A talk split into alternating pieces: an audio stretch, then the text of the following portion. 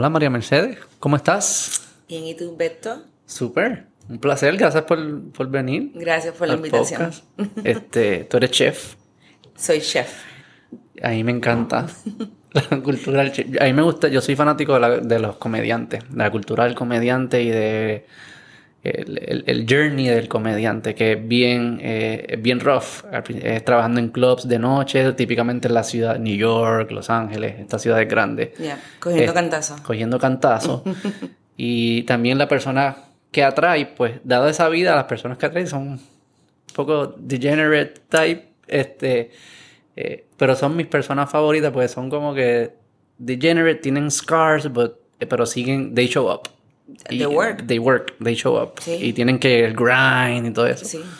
Estaba pensando que la cultura de la cocina, especialmente en estas ciudades y de restaurantes, debe ser bastante similar.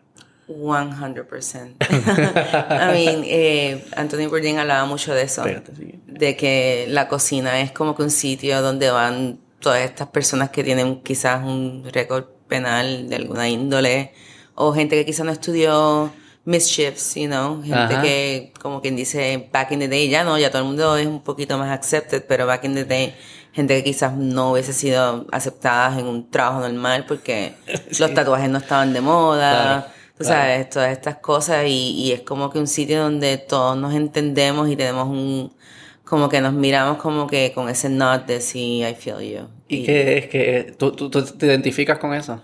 100%, a mí, este, yo no, o sea, yo fui esa, esa persona que pues, recorrió como cuatro colegios distintos, Ajá. este, dropped out of y cambié de universidad un par de veces.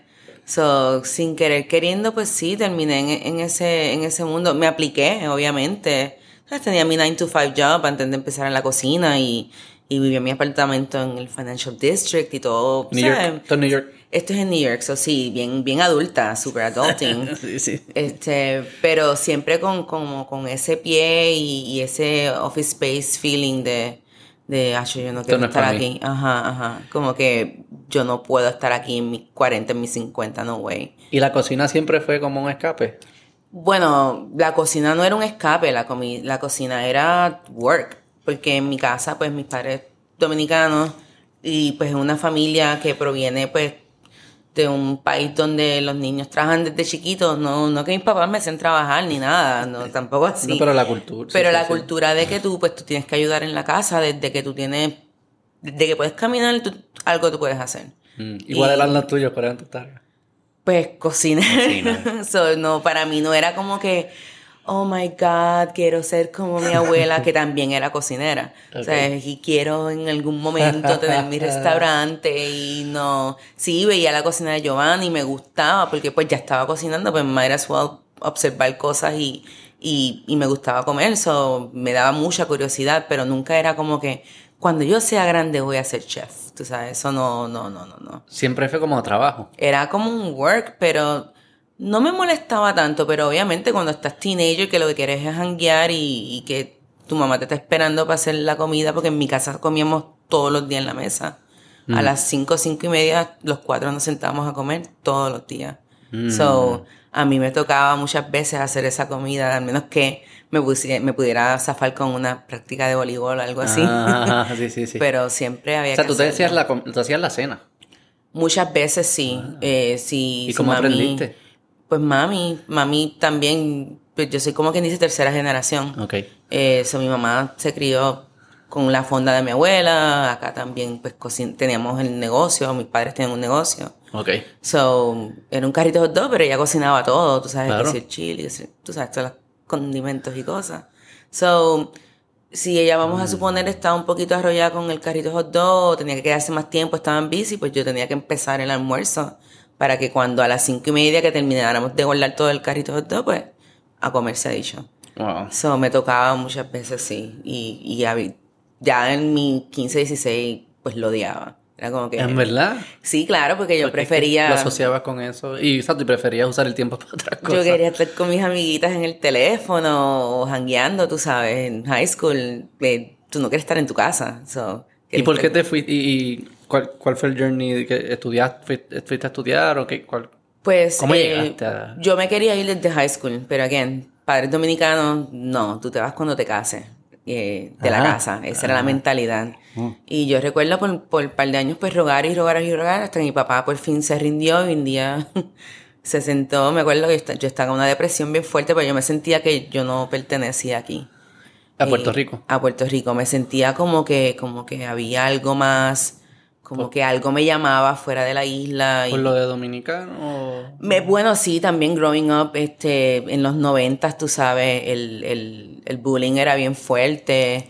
Este, yo me identificaba mucho con, con querer aprender y buscar más historia y más cultura. A esa edad ya yo lo pensaba así, Mm. porque yo leí un montón, so, como que siempre estaba fuera de la isla en mi mente. Para ti siempre como que había algo más. Había algo más y, y quería conocer más, como que esa necesidad de, de salir y explorar, hasta que por fin mi papá me, me dio el break y me, di- me dio la bendición, como quien dice, y pues ahí pues me fui.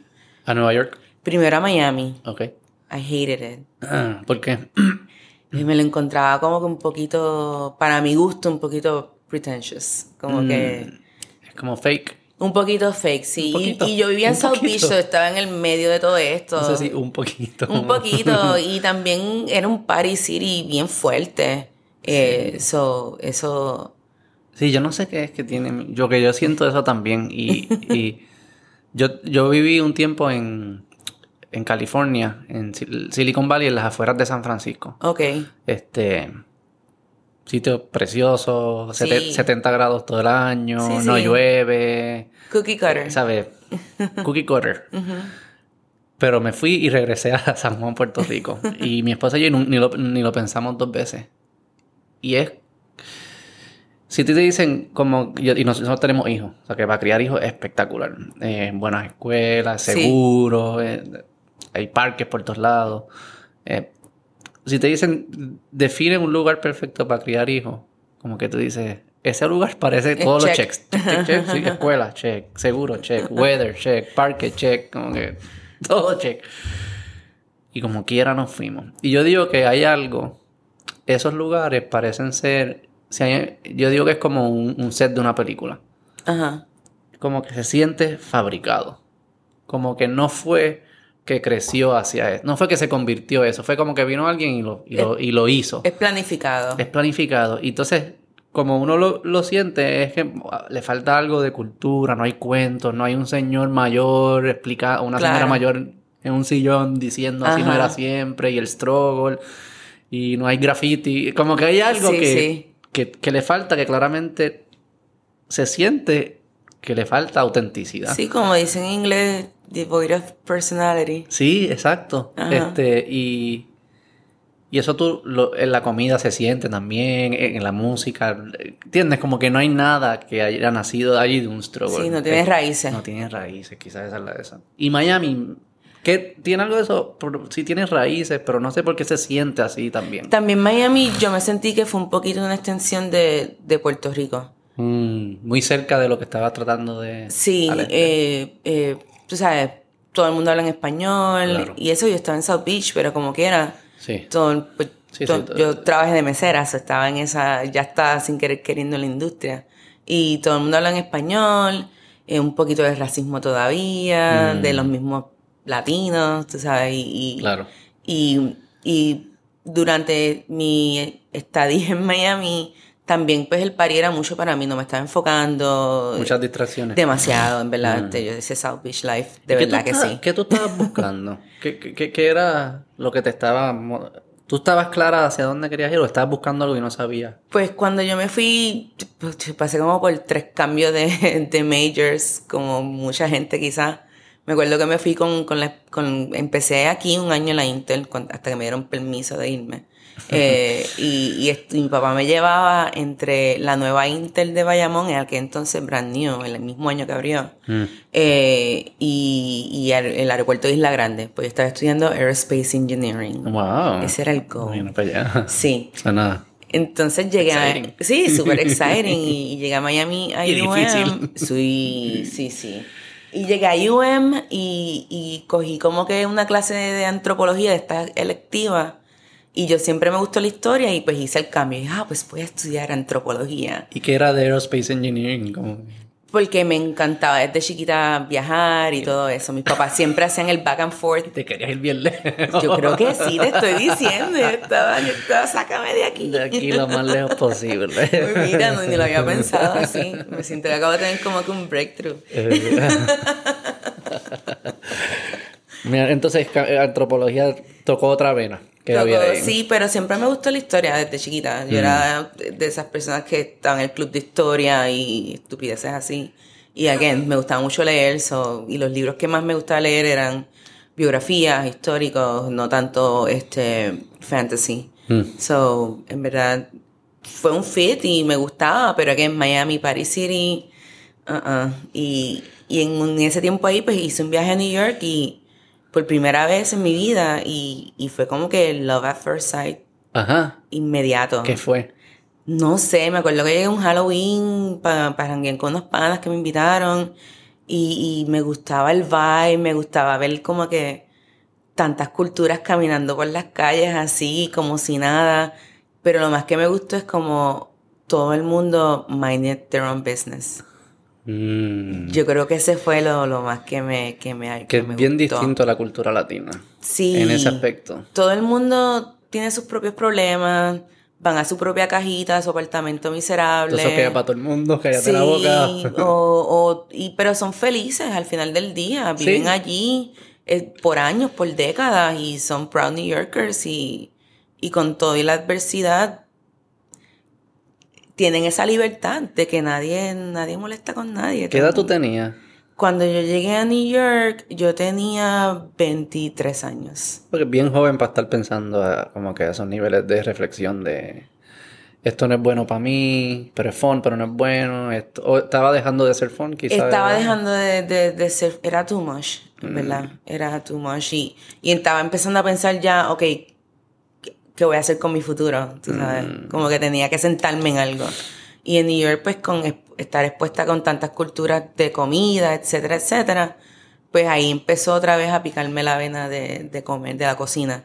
Yo siempre cociné todo ese tiempo en Miami y me encantaba y ahí fue que yo descubrí que no tenía que comer arroz, habichuela y carne todos los días. Mm. Y ahí fue que le empecé a coger pasión a, la a cocinar. ¿Cuál fue ese plato? Que me acuerdo que pues, mencionaste a Anthony Bourdain, que estaba leyendo ahora Kitchen Confidential de nuevo, no sé si lo... Ay, el primer capítulo de la bichisoa, es que, que la, es habla de la sopa. Bueno, primero habla de la ostra y después habla de la sopa fría. Sí. Ah, la sopa fría fue primero, exacto. después la después la otra. fue como que... Sí. Ahí ¿Cuál- fue como que el thunder. ¿Cuál fue el tuyo? ¿Cuál fue tu thunder? Acho, yo creo que siempre me, me tiraba para las pastas, pero yo creo que para mí era siempre hacer algún tipo de proteína con un mushroom sauce. Mm. Y ese, y ese arte de... Porque aquí cuando yo me fui de Puerto Rico, las setas que aparecían eran setas de pote. No había muchas setas frescas. Eso era un luxury que de mil en cien lo encontrabas en lo que era el pueblo de Diego a veces. Y ahora que me pongo a pensar, siempre estaban brown, no estaban ya ni blancas, en verdad. Porque no eran locales tampoco. No, no, no. En aquel entonces no. Y, y yo recuerdo comprar ese primer paquete de mixed mushrooms y, y como que tirarme la, buscar una receta y tirarme la aventura de sotear mushrooms. Y, y ese olor y cuando le echas el splash de vino y, y el shallot con fue. el mushroom. Y, y para mí ese fue como que el... No ajá. turning back después de eso. No, y ahí yo era obsessed, cocinando todos los días. Llegaba a la oficina, eh, pues estaba trabajando como paralegal en, en ese entonces. Y llegaba todos los días como que directo a, a cocinar. Pararme en el supermercado, ok, ¿qué se va a hacer hoy? Ta, ta, ta. Porque te gustaba. Porque me gustaba. Qué brutal. Y, y habían tantas opciones. Es tan brutal cuando uno encuentra eso. Ah, y, y no, don't get, no, don't get it twisted. Amo mi arroz y mi habichuelas y, sí, no, no, no. no. Y yo vivo for that todavía, No, pero, no, no, no. pero descubrir que hay tantas, tantas, tantas opciones, tantas especias, tantos ingredientes, tantos vegetales que eran ajenos a mí, eso fue súper cool. Y ahí decidiste, ahí como que decidiste, como dije, ok, pues voy para allá, o todavía seguía siendo como un hobby. Era un hobby, pero um, pues mi esposo, él tiene, él tiene una banda de rock allá en New York. So teníamos ese rock and roll lifestyle los weekends Y pues casi siempre el, el after party terminaba en mi casa y yo terminaba cocinando. Mm. Y, y era un grupo como que de 20 personas, que sí, bebiendo, cocinando, sacando aperitivos y cositas así con lo que tuviese en la nevera. Y todos mis panas siempre me decían como que tú deberías de hacer esto for a living. Mm. Y eso era todos los weekends, alguien me lo repetía, me lo repetía, y ahí fue como que empecé a pensarlo, como que, coño, mamá cocinaba, mami cocinaba, como que quizás... God damn it. Sí, sí, sí, ¿cómo es que dice? He looks like a cat. sí, sí, pues dale. Yes, Yeah, yeah, yeah. Y ahí fue que empecé a buscar. Yo estaba trabajando como paralegal ahí mismo en el Financial District con una, ofici- con una oficina de, de bomberos que defendíamos a los bomberos, a todos los casos de 9-11, etcétera. Ajá. Sí. Sí, que So, esa gente las ha abandonado ahí. Eso era bien intenso. Todavía existe. Todavía hay casos, sí. De Todavía. Jon Stewart, el comediante, ha sido como... Yo lo cono- conozco los casos porque él, él ha- como que se ha apoderado de ser la figura pública de, de Sí, él, es- él es- policía. Él es y- pana del, del encargado del bufete con quien todavía tengo Ah, contacto. ¿verdad? más de 20 años después todavía tengo contacto con ellos. Increíble Eh, cómo eso... En verdad eso sí que ahí yo no... Yo no eso me molesta. Es Como esa gente da la vida y Sí. la abando- los abandonamos así. Y créeme, mi, como paralegal, mi trabajo era ver los expedientes y ver todos los expedientes médicos y, y eran claims que son legit, tú sabes, fueron daños verdaderos, no era buscando un paycheck. So, son, o sea, son personas que no hizo preguntas, no hicieron preguntas, son padres, eh, también, todo, lo que, todo lo que pasa por nuestra mente pasa por su mente y como quiera no hacen preguntas y van, se tiran de chola para ayudar a personas que Sí. no conocen. Y sé que es su trabajo, pero, ¿sabes? Se expusieron, eh, nadie sabía lo que estaba pasando, se estaban cayendo las torres, y era caos y esa gente, todo el mundo corriendo para acá y ellos corriendo para allá literal. a salvar vidas. Muchos dieron su vida y los que sobrevivieron se expusieron a unas cosas que han resultado en situaciones, condiciones médicas y no los estamos no, les estamos dando la espalda. Pero ya han pasado muchos biles y gracias a Dios Sí, están... ya está empezando a Sí. 20 Eh, años. Pero también muchos de estos casos empezaron, empezaron a salir a la luz hace como 10 años. Ok. de- Sí, ha sido un term. proceso, pero me Sí. molesta que tenga que ser un proceso. Sí, ¿verdad? literal, Como de que tengas que pasar un- por un proceso de demanda. Sí, eso es painful. En esos momentos, no, no. Anyways, era, era, fuiste para legal en esos casos, o sea que Sí. eso Sí. Pero también ahí no te dio como que. O sea, New York es crudo también. Y. Pero ¿No me te asustó nunca? Como. No, porque entonces yo veía ese sentido de, de camaraderie, como que todo el Mm. mundo, como tú dices, todo el mundo estaba corriendo hacia en vez de contra. Y, y eso es lo que pasa con cualquier situación allá. Al final del día todo el mundo sí está en su microcosmo, pero si hay que Pero dar la mano, sí, si hay que dar la mano, dar la mano. Y, y yo conocí un corillo de gente que todavía son como mi familia después de tantos años. so. Hay, buen- hay mucha buena gente. Ok, ok. Entonces, pero estabas para legal, te decían tus amigos, cocina. Sí, cocina, y ahí entró el principio de la recesión. Y 2008, 2009, por ahí. no, no, esto fue más como allá en New York. Yo estaba en el epicentro, en el Financial District. Eh, ya ellos lo empezaron a ver como para el 2006, 2006, 2005. 2005, oh. Ya, ya, se, se- ya eso venía, ya se sabía que eso venía. Mm, Eh, o sea, ya explotó yo diría que primero. mm. Eh, y pues mi posición me cortaron, me dieron un package y ya yo venía buscando escuela antes de eso. Para, Para culinaria. Culinaria, porque decía, yo no puedo terminar en una oficina. No, no, no. Y, y cuando me llegó ese package fue como que, uff, O sea, perfect. que tus raíces te decían, vas a terminar cocinando. Maldita sea así. Me voy para el espacio. no, que quizás no el espacio, voy a estudiar historia, o sea, que no quiero ni el presente, quiero el pasado. No, tampoco. Soy casos legales. No, ok, está bien, vamos. Sí, pues vamos allá. Y, y yo estaba buscando ya desde ese entonces, yo tenía packages de, de que ya yo estaba, yo había ido a dos instituciones a averiguar. Ok. So, cuando me cayó, yo ya hasta sabía para dónde ir. Fue como que, ah, psh, perfect. Y, y era ahí mismo, en el mismo barrio, que fue el, el French Culinary Institute, que queda en Soho. ¿Y cómo fue eso? Espectacular. Este, sacrificado, porque tenía un bebé recién nacido. Mm, Um, pero pues tenía el apoyo incondicional de mi esposo y, y pues lo pude hacer el balance de, baby, escuela de noche y... ¿Y cómo es esa trabajo. escuela? ¿Qué les enseñan en una escuela? Pues, mano, el French Culinary, lo cool que tenía, porque cerraron ahora con la pandemia, este, que tenían a deans como Jack Papan, que es tremendo chef worldwide, tú sabes. Este, Jack Torres, tenían a chef um, Sayak, estos chefs super pilares de gastronomía en, en New York y Francia, eran los deans. So, es, eh, tú los veías en los pasillos y, y hacían sus demos, traen un montón de chefs de todas partes del mundo, so tú podías participar en eso, pero a la misma vez era bien aplicado, bien, bien GI. Tú sabes, las recetas eran en francés, yo tenía que tra- traducirlas. Ah, en- ¿verdad? en- sí, O sea, que es respetar tradiciones. Sí, eh, es súper eh, classic culinary training. So, es como que bien back to basic, eh, clases pequeñas, so era bien, bien como que concentrado. y bien competitivo entre los compañeros. No, la escuela es fácil, es la cocina. la cocina es donde es el nice out. De verdad que sí. La- no, la escuela era un bombo. Ok. Eh, al menos a mí, gracias a Dios, yo me gradué con, con, con, ¿sabes? Con awards y cosas así. Yeah. Y me fue súper bien y, y ya durante la escuela ya yo estaba trabajando en restaurantes porque yo era bien restless. Era como que hay que maximizar el tiempo y, y siempre he sido como Tú que te ves así. como obses, como eh, obsesión de estas personas que cuando encuentran algo Sí. es monotemático. Este, Sí. Esto es lo que voy a Sí. seguir, voy a hablar de cocina, voy a sí, sí. Sí, yo me, me, me The only enfiebro. way, ¿no? Para llegar a los a- para crecer en estos lugares, estás compitiendo con gente que es obsesiva, si tú no lo eres. Sí, y No. para mí es como que, que te tienes que educar lo más posible en el tema. Eh, y para mí lo que aprendí en la escuela fue también como que si tú quieres, you know, walk, talk the walk, whatever. Sí, sí, sí. Tú sabes, como que tienes que conocer tus bases para entonces elaborar. Y eso fue una Mm. tremenda lección. Porque aunque pues quizás en la cocina no estamos haciendo una clase, una salsa de estas bien vieja de Escoffier 1800s, este, sigue siendo la, misma brigada. La, la cocina tradicionalmente es militar en ese sentido.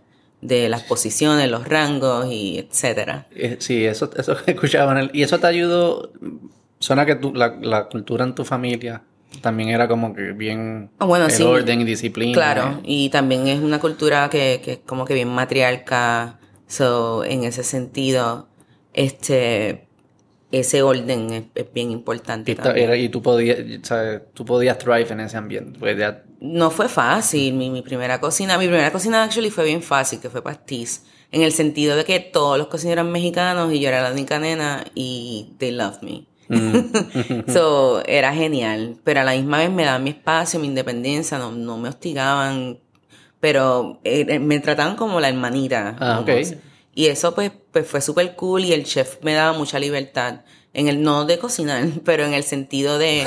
¿Cómo que no de cocinar? ¿Cuál era tu rol? No, no, no, de cocinar me refiero de, de improvisar tu receta. no, no, Eso escuché como que. No, no, no, no, Aquí nadie. No, aquí nadie improvisa. No, no, no, Pero en el sentido de, tirarme a ciertas estaciones, como que, mira, tú corres esta estación esta noche y yo, mira, chef, yo no sé, dale, dale, dale. Explícanos cómo funciona una cocina de, de, o sea, de este tipo de restaurantes. Que yo, eh, Pues un eh, classic, classic, Sí. classic, classic, classic French. Sí.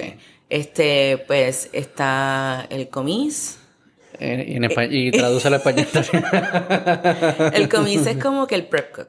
Es el, es el que está el llegando. que Es el, pica, el newbie, es el, el, el new guy. ¿Y cuál es su responsabilidad? Su responsabilidad es lo que te digan que tengas que hacer. Usualmente que te mandan así. Eh, eh, prep, eh, cosas como que pelar 500 papas o picar un, con un montón de hierbas. y chopear y que todo chopear, las pero- estaciones estén listas. Sí, pero no nada muy complicado. El comis no está haciendo ni salsas, ni, ni, ni guisos, ni nada. Y ahí por que el por ahí que entra. Alguien graduado de. Sí, todo el mundo pasa por esa etapa. Es el primer paso. Ese es el primer, eh, un prep cook. Eres el, el Johnny on the spot casi. Este, después del comis, pues viene el, el, el cook, que viene siendo la persona que se encarga de, de, de, la- de cocinar. Pero entonces encima del cook está el chef de party. So hay diferentes estaciones, carne, pescado. eh, eh, y entonces pues el chef de party se encarga como de ese cook. So, Ok. ya y entonces ca- carne. Y sería como que Carnes tiene un equipo de cook y chef party. Exacto. Ok. So, prácticamente como funciona en las cocinas más grandes es que el chef de party es el que está, por ejemplo, haciendo la proteína y el cook es el que está haciendo el side dish. Ok. ¿Ok? Entonces después está el chef de cuisine. Ok. El chef de cuisine viene siendo como el kitchen manager. Ok. So, ese es el... Bueno, no, perdón. Después está el sous chef. Ah, ok. el sous chef es como el assistant manager. Él es el que está que- mira, mi- velando todas las posiciones y asegurándose que todo, pues, esté como Un que... general de campo. Él, él se asegura que esté Como un funcionando. capitán. Como un capitán. Está funcionando todo como un sistema. Exacto. Y Ok. Entonces ahí va el chef de cuisine, el, o el CDC. El chef de cuisine es el que está como que pendiente a todo el mundazo y el que se reporta con el executive chef. Hay otro. El- sí. El, el chef de cocina es el que está ahí todos los días asegurándose de que las órdenes lleguen bien, de que las recetas se están ejecutando como se suponen. y que es con ojo, prueba, Sí, huele. El que está en la línea cada vez que todo está saliendo, bla, bla. Y ahí entonces está el executive chef, que es el que hace las recetas, el que tiene todos los contactos de los distribuidores, el que tiene que asegurarse que los costos estén al Y día. es quien que habla con, con los dueños y la exacto, yo. exacto. Mm, So- y eso es un, pero eso, eso es los grandes. Imagino que los pequeños, pues ya hay como Sí, variedades sí. de esto. Eh, a mí me tocó trabajar en esas cocinas, pero aquí no se ve tanto porque no hay este tipo ¿Y de... cómo creces? Pues, Tú entraste, cuando entraste en este primero, eras prep. Cuando llegué a Pastí, sí, yo era, yo era comí. Yo, yo tenía que subir cajas de 50 libras de mantequilla del sótano al primer piso. Solía con las escaleras todas empinadas. Y es bien físico, la gente no entiende lo físico que es Sí, este trabajo. y- No solo eso, estás parado también No, y, horas. Y... y como mujer, yo no puedo decir ayúdame. Tú sabes, yo tenía que, yo, yo me sentía que era mi responsabilidad que, que yo puedo cargar esas 50 libras, no problem. Algo que yo me imagino, yo tuve cafetería también. Ok. eh, no, so que no es restaurante, era de día, qué sé yo, pero hay cosas similares. Y eh, la, a mí me encanta la, la persona que atrae indu- Eres una... Son gente que están locos, pero están allí, están dando y se crea, o sea, se crea una familia bien brutal. Este... Y es, el lenguaje que se usa es... Ahí me, Es fuerte. Es fuerte, pero es casi como no... No hay tiempo, aquí no, no, no podemos sugar con las cosas, aquí No. hay, que, que hay que hay que hablarnos claro y de frente. eh, Tienes cuentos de eso, como que que tener mil cuentos. Es que te tienes que vestir de paciencia, porque a la misma vez tienes que... Tú quieres que te entiendan y que las cosas se hagan bien, pero a la misma vez en un rush tú la pierdes full. Yo recuerdo que, que en una de mis cocinas de New York yo tenía este, este sous chef eh, que bendito, a él le tocaba correr la cocina durante el lunch service, que a veces se ponía bien crazy. Y, y él siempre nos decía, después que nos mandaba a buen sitio, a, a todos los cooks o whatever, decía, ah, service is service. ¿Qué significa eso? Service is service. Que lo que yo te diga en el service es service, no te lo hagas personal. Ok. Sí, esto es... Claro. Y eso yo nunca lo he olvidado y todavía yo lo digo. Como que cuando empiezo el servicio o si tengo un equipo nuevo de cocina o cuando hago mis pop-ups eh, con otros chefs, yo como que siempre hago ese disclaimer por si acaso. Como que, corillo, los quiero, vamos a meterle buen turno. Eh, si algo digo, pues mira, service is service, no se lo cojan personal. El shot va después del turno, trust me. Como que... Y yo lo entiendo, o sea, como que uno lo entiende, porque es que esto está corriendo como una sinfónica. Tiene Sí. que estar funcionando toda la vez. Pero con estrés, calor y cuchillo. Y clientes hambrientos y- Porque- y de las pocas industrias que, que, el- que lo que, que lo que tú vas a consumir se produce en el mismo lugar que tú te lo consumes. O sea, tú no vas a hundir el de carro y están haciendo el carro atrás. Ajá. Es la cocina no, es tú pides I y lo van a hacer. Digo, claro, hay, hay grados, ¿verdad? Puede venir prehecho, lo que sea, pero en general, en general algo están haciéndole a lo que tú te vas a... a- Se está manipulando se la está manipulando al momento. Y Sí. es caótico y entonces uno... O sea que el lenguaje, la comunicación no puede venir con, mira, bendito. Ahí es donde también que- viene mucho eh, lo de la escuela culinaria, porque aprendes mucho de la terminología. Mm. Y, y esas son las cositas que le hacen la vida más fácil al chef. Porque yo te, en vez de yo decirte dame un corte chiquititito, yo te digo pues dame un brunoise. Ya. Y tú pues como un buen cocinero Sabes lo que es. Sabes lo que es un No tengo que explicar. Sí, puedo usar las menos palabras posibles. Sí, de eso se trata, como maximizar tu tiempo. Y las malas palabras. Bueno, ¿Cómo ayudan? se puede hablar mal en el podcast. claro. No Podemos sé. decir lo que no, queramos. No sé cuál es la audiencia. Eso es problema de ellos, que se tapen los oídos si les molesta. Eh, Escuchan reggaeton, está bien. Exacto. Sí. Bueno, eh, sí, se habla malo con cojones, obligado. y los sobrenombres y todo. Bueno, eso pasaba también, pero yo recuerdo mi primera cocina aquí en Puerto Rico, como que acababa de salir del avión de New York, estaba entrenando un grupo de, de 15 varones y dos nenas, recuerdo. Ah, Solamente habían dos nenas, obviamente en el pastry. Eh, Porque obviamente. porque maldita Ah, Lo dijiste sea, tú, no lo casi siempre, no sé si, no sé por qué ese estereotipo o porque siempre resulta ser así, no debería ser así. Bueno, porque es un ambiente dif... Yo, por ejemplo, no, yo, yo soqueo haciendo postres. O sea, yo tengo tres postres. That's it. Pero tú eres rugged. Bueno, también yo vengo de una vienes de familia. una cultura sí, yo vengo de una familia, mis padres son super hardcore, tú Y sabes. tú te fuiste para New York, ¿sabes? De- eh, y hay muchas nenas, no estoy diciendo que las mujeres no tienen estas personalidades, pero los ambientes que se crean son bastante... Bueno, es que yo también vengo, mi papá me enseñó a mí desde chiquita, porque yo siempre era la única negrita en el colegio aquí, growing Mm, up, más dominicana, de padres dominicanos, aunque nací aquí. Mm. Y, y él siempre me decía que, que no había nadie mejor que yo. Mm. Y él me lo demostraba y yo lo veía en sus acciones y lo veía en sus amistades también. Y, y a mí me parecía cómico que todas sus amistades, de chiquita yo decía, todos son blancos. Qué, qué interesante, tú sabes.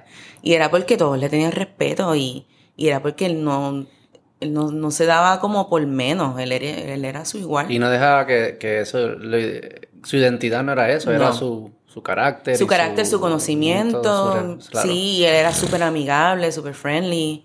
So, eso yo siempre lo cargué conmigo, siempre. Y eso te ayudó en esta industria. Un montón. Cutthroat, que sí, bien... porque yo no me sentía menos que nadie. Yo, por eso no permitía que nadie cargara mis cosas y, y tú sabes, no quería ser la, la damisela. O sea, que tú decías, exacto, tú decías, no, no esperes menos de mí y déjame No. a mí asumir mis responsabilidades. 100%. Y si es algo que yo no puedo hacer, pues I won't reach for it. Pero también yo nunca he tenido esa mentalidad de que no hay nada que yo no pueda hacer.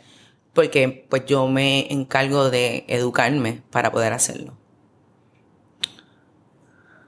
Eso es bien, bien empowering que tengas esa mentalidad. Sí, yo es bien importante porque no quiero insultar, aquí no quiero insultar ninguna cu- cultura, ninguna tradición. No. Este, obviamente, como, como, pues hablando del tema de cocinar cosas que no son quizás con lo que yo me crecí, con lo que yo crecí cocinando, este, pues sí me gusta algo que probé aquel día en un restaurante hindú que hice, me fui un mes a buscar cuánto libro, a, a- probar recetas Sí. y a desarrollar sabores. También yo tengo un paladar ¿Por que qué yo eso es sé. malo? Porque eso es malo. Eso no- a mí me parece como un... Ahora está, no sé, hay Yo personas sé que, que lo de ven- cultural appropriation, eso, Sí. pero no entiendo cómo Yo todavía no, no, no he podido wrap my head around. tú lo haces al contrario, por una apreciación a... Sí, a para eso. mí es como fan. Claro. Yo soy fan, tú sabes, y por ejemplo, la primera vez que comí kimchi, pues gracias a Dios también en New York pues tenía estas amistades coreanas que me enseñaron a hacer kimchi. O tenía un amigo que, que era cocinero también, que era vietnamita, y me enseñó a hacer pho. O otro japonés que me enseñó a hacer dice, ramen. yo le hubiese dicho fo. Ya tú, tú sabes hablarle el idioma. Es no, y fa, me gusta, me, me encanta. No lo dijo fo de malo, pero que Sí, dijiste, es fa, es fa. Lo dices ya, ya bien. Claro, porque Claro. entendimiento de la Y cultura. lo respeta. Por Y- eso como sí. que... Yo creo que si lo... Bien, si tú empiezas a hacer este curry y dices, no, esto es puertorriqueño, pues ya sí eso cultural Bueno, appropriation, y- pero si dices, no, esto es una... es- viene de... de tal de cosa. India, Tailandia, de donde sea que venga, y, y Y le lo hago porque toque. me gusta y le doy mi toque, pero lo respeto y lo aprecio. Claro. Pues, ¿Cómo eso es malo? No Por es- eso, es lo por eso vuelvo siempre a lo de educarse. Mm. Porque, again, si tú sabes lo básico, pues entonces puedes elaborar. Y ese curry que quizás aprendiste con ingredientes hindúes, pues descubres que, que hay co- otras cositas que saben similar y como yo digo, you make it your bitch. Como que you make it your own. Mira, hermano. Así tú le decías a tu equipo. Sí, sorry. No, súper. Cuéntame, quiero saber. Trata de. tra- quiero transportarme a una, a, a una cocina en Rush y cómo se están hablando y qué es lo que está pasando. Eh, siguen siendo un corillo de niños, tú sabes. So, Don't sugarcoat it. Háblame como si estuviésemos ahí. Ah, bueno, bueno, no puedes decir nuts porque va a salir otro allá atrás gritando these nuts. No puedes decir balls porque aquel va a salir con lo otro.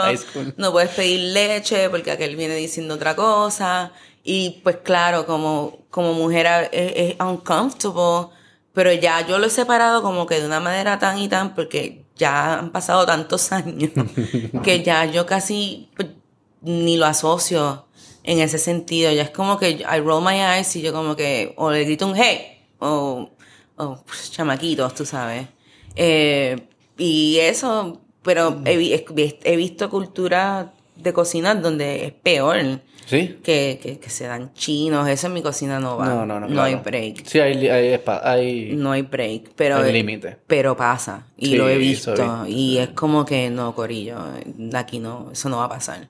Eh, pero sí, las mandas para el carajo 20 mil veces. O, o- eres morón. Ajá, o, o el ven, mira, vete al walking y búscame esto y vuelve, no, chef, no, no hay.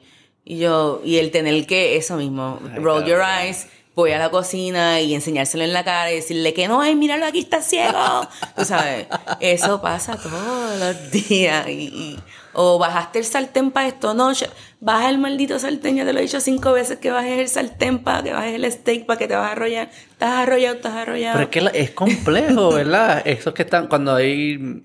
eh, eh, porque ustedes quieren que todos los platos de la misma mesa salgan a la vez, Sí, y sí. entonces hay distintos términos. Hay distintos y- términos eh, y, y, por ejemplo, el servicio de brunch, que es el más caótico de todos.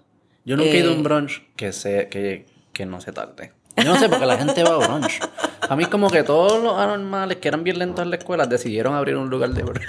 No digas que a mí me gusta mucho el brunch. Yo pero soy- me yo- gusta cocinarlo. Así, pero entiendes lo que te digo. No te entiendo. ¿No lo entiendes? Entiendo en parte lo de que puede sonar un poco basic. ¿Eso es lo que estás diciendo? No, que es lento. Es, es, le- es que no puedes llegar desmayado. No hay break. Yo soy de los, o sea, yo prefiero No hay- rápido, malo que lento. bueno. Ninguno tarda menos de 45 minutos. Claro, No, 45 minutos son, horas y pico, que si yo, claro, son unos pancakes, puñetas. pero es el, bueno, te voy a explicar. Es una estufa con cuatro o seis hornillas. Sí. Tienes una mesa con 60, pers- con 60 personas en el piso. Eh, todos quieren todo a la misma vez. Yo soy esa persona a veces que me parezco en el brunch y quiero, porque estoy hungover 90% de las veces, eh, quiero agua, café, jugo de China y un Bloody Mary. Como que stat. Sí, sí, sí. Give me, eh, give me the kitchen sink, everything, Como todo lo que tú tengas que pueda ayudarme. sí. y, y seguido de eso, pues todo el mundo pide un montón de comida a la misma vez. Pero y- porque no hay más gente trabajando.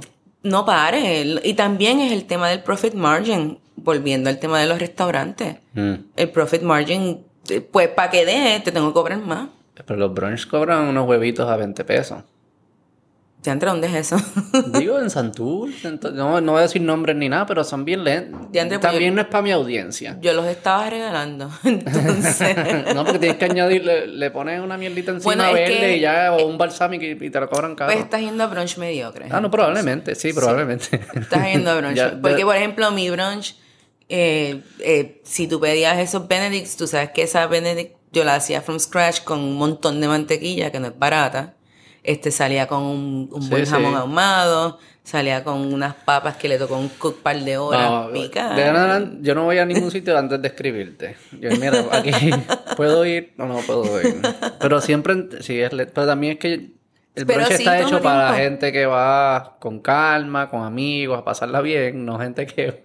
Eso es lo que le dicen a, los a, los a los Sunday drivers. Los Sí, que sí, relax. Yo voy con que- mi hijo, mi hijo se desespera, yo me desespero, mi sí. se desespera. Nosotros somos unos desesperados. Yo lo que hacía en Gallo era que tenían el principio de menú eh, lo primero que veía, French fries. Y podías pedir tus papas fritas. Y, Para tranquilizar. y sí, ese era mi shut up. Son como los peanuts en las barras. Sí, como que esa no era mi forma de, ajá, dame un break. Ok, exacto. Y- Eso está bien, porque esta- eh, me voy a tardar, pero aquí hay algo. Aquí hay unas papitas fritas, dame un break, estoy contigo rápido. sorry, not sorry. Entonces, wow. ¿Y cómo tú creces en la jerarquía de la cocina? Porque dijiste que si eres, ¿cómo es que se llama el prep? Cos, cos- Comis. comis. eh, tú no vas a hacer más, no, puedes tocar las otras cosas. ¿Cómo ellos saben que tú estás listo ya para crecer? Bueno, en, en, en, en 2000, qué sé yo, 2005, 2006, este, era distinto. Eh, tú tenías que trabajar la estación más tiempo.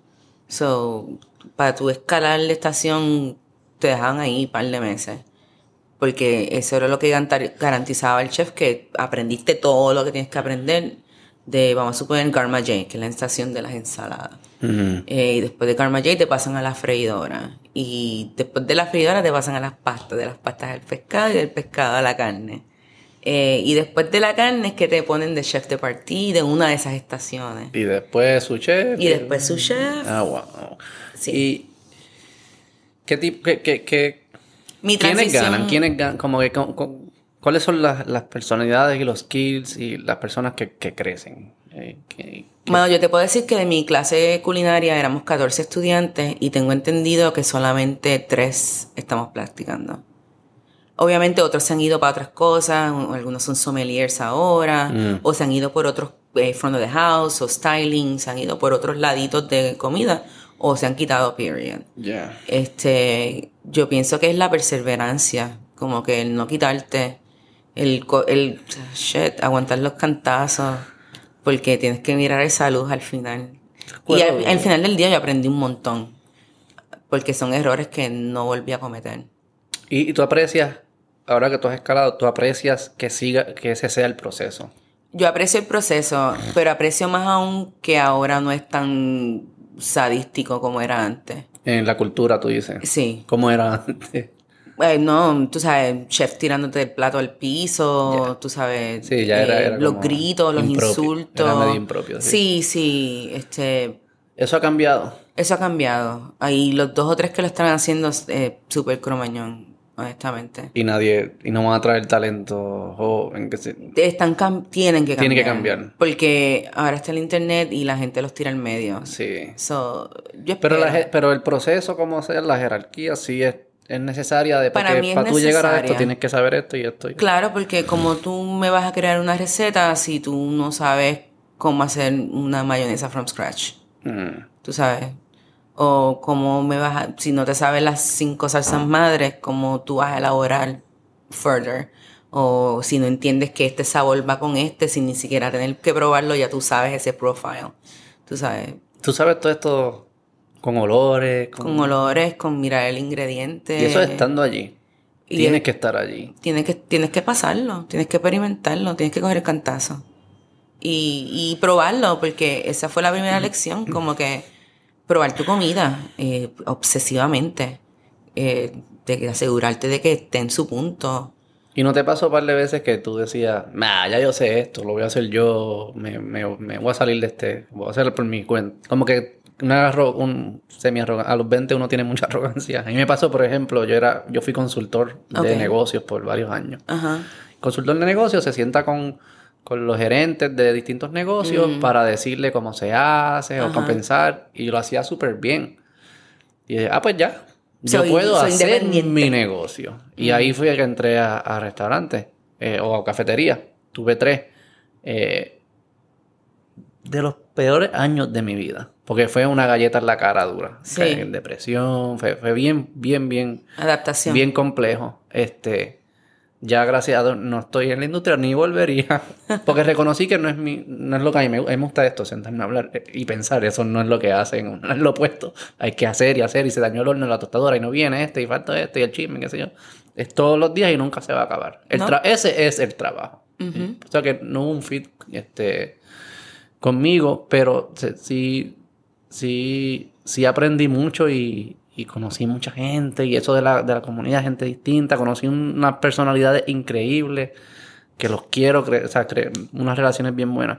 Pero sí me dio en la cara eso de que me sentía a los veintipico, ah, ya yo sé esto, me tiré y guau. Eh, Yo ¿Te pienso pasó? que no, No. no, porque inclusive eh, como tres años o más después de haber terminado, yo recuerdo que me decían chef y yo decía no, yo soy cocinera, porque yo no me sentía que ese título me caía todavía.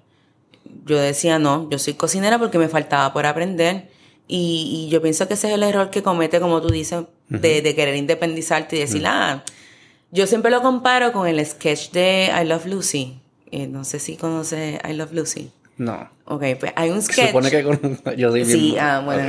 que- Yo soy bien morón para estar. No, también, yo soy más viejita, quizás por eso. Yo creo que no somos tan distintos. no, ok, Tre- ok. Yo tengo 35, 4, 5, compro 5 ahora. Pues 41 para 42 este mes. Ah, pues te ves súper bien. Sí. Thank you. Sí, sí, Eh, sí. Bueno, hay un episodio, y I Love Lucy, un sitcom de los 50, actually, so don't feel that bad.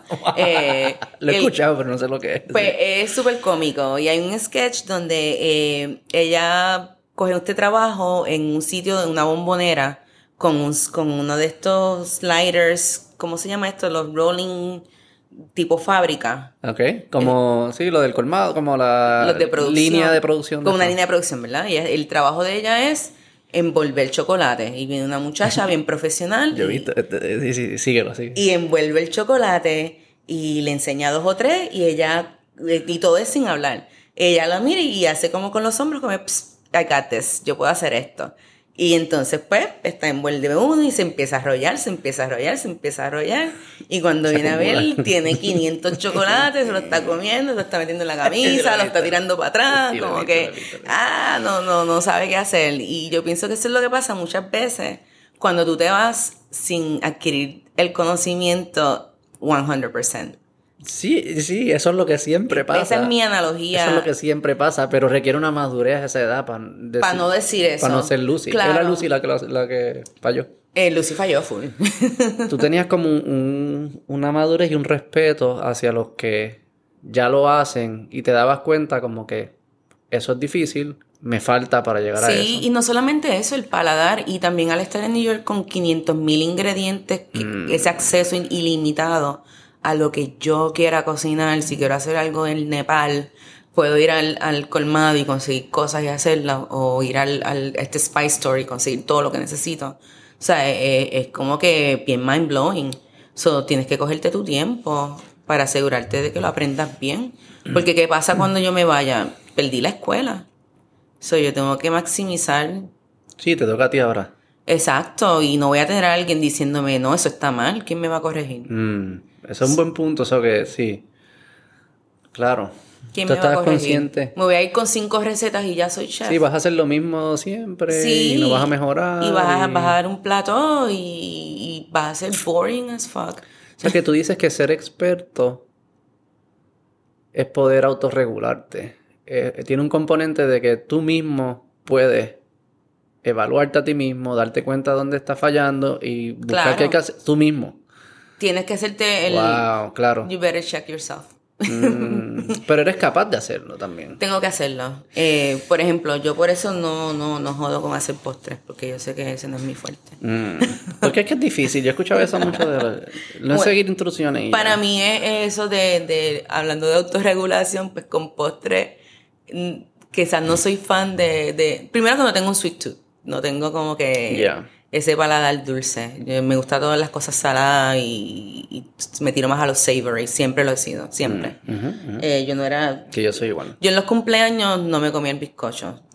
Yo fucking odiaba los postres. Ah, yo prefiero comer un poco más de lo de. Sí, yo buscaba los doritos. Yo queda doritos por ahí todavía. O sanduichito mezcla, Qué dale. rico. Yo no quiero bizcocho. Para mí el perfecto es, es pan de esto, como Holz, un pepín de esto, un pan blanco de esto, Ajá. dorito, Ah, queso americano. sí, sí. Sí. Tienes que hacerlo con Mallorca. Uh, pero Sí. ya, ves, ya le estás añadiendo. Eso yo lo hacía en el colegio. Ya me estás hipstering mi. No, esto lo hacía en el colegio. Esto es de los 80s. Ok, ok. By the way. esto es 80s style. Ok, ok, ok. Y nosotros era Mallorca, ok. el corillo compramos una bolsa de Doritos y para poder compartir entre todas y ponerlo en el sándwich de jamón, jamón y queso de Mallorca. Le metía los doritos adentro. Eso era la, la hostia. Lo va a tratar, lo va a tratar. Se siente más gourmet que el mío. No, esto es todo street style. Sí, sí, sí, sí, sí. Esto fue en Barrio Obrero en los 80. Estuviese brutal yo poder tomarme una pastilla que me dé tu paladar por un día. Yo creo que tú, tú percibes cosas que yo no... Claramente, eso es lo que dicen en tener un buen paladar. Tú percibes cosas que yo no percibo. Este, ¿Cómo tú sientes como que tu paladar evolucionó? Y como, eso es como exponiéndote de full a todo el tiempo estar comiendo cosas distintas o... No necesariamente, porque umami puede ser algo tan sencillo como unas Funyuns, una cebollita, tú sabes. Esa es mi favorita. Ah, yo sí, son brutales. En un road trip, Tiene de todo. Claro, eso no falla. Tú sabes, puede ser algo tan sencillo como una Funyuns o un pedazo de erizo de mar. Tú sabes que ya pues ahí... Y quiero decirte que ambas cosas juntas saben brutales, by the way. Onions con erizos de mar. Sí, lo he hecho. ¿Tú lo servías en tu, en tu de esto? No, hago eso con mis pana chefs. Como que compramos... ¿Cuáles son los, cuáles son los, exacto, cuáles son las combinaciones que ustedes saben que nosotros no sabemos? Eh, ahora mismo yo estoy en un kick de, de tostones con caviar. eso, eso es fancy. Pero es una combinación que pues quizá tú no pensarías No. pedir unos tostones. Nunca y- No, está fun, está fun. Eh, es porque es sal. ¿Qué es lo que, eso no es como, es, es caca de? Huevo, es Es hueva. huevo, Hueva huevo, de sturgeon. De sturgeon fish. Y es salado. Es saladito. Eh, es como, como un montón de parmesano en la boca a la misma vez. Ah, ¿verdad? Con tostones. Sí, sí. Ah, dime otra. Ok, tostones con caviar, tostitos, eh, eh, Funyuns con erizo de mar. Dime uno accesible, uno que yo pueda... Un accesible, un accesible. Sí. Este. eh, es que, mano, también comemos bien dirty a veces. Terminamos en fast food sin querer queriendo porque sales tarde. Rico. Sí, no, ¿qué te puedo decir? A mí me, yo, Son esta- yo he tenido esta pelea tantas veces. Pero sí. um, a veces hago el sandwichito de mezcla con miso en vez de jamonilla. Y es algo que esa cremita sabe bien rica. Este. Y em- lo puede comer más gente si tienes alguien que es vegetariano en el corillo. Mm. Este. eh, el kimchi es algo que le ¿Cómo metemos. se un- hace? ¿Ese repollo fermentado? Fermentado. ¿Cómo se fermenta? Ah, wow, un proceso de par de días. Se Pues, pone en un jar con vinagre. Esencialmente tú este, salas el repollo para sacarle el agua, eso se llama degorge. Entonces eso hace que se ponga más crujiente. Ok. Entonces, pues lo haces una mezcla con estos pimientos coreanos que se llaman gochujang. Entonces el gochujang lo me- mezclas con jengibre, cebolla, pera asiática y scallion, un poquito de azúcar y pues un poco de vinagre y pero no necesariamente y mezclas todos estos ingredientes, masajeas el repollo, lo metes en un jar y lo dejas afuera hasta dependiendo qué tipo de base hiciste. Puedes hacer un quick kimchi que es 24 horas o puedes hacer el legit legit que vas y lo entierras por un par de meses.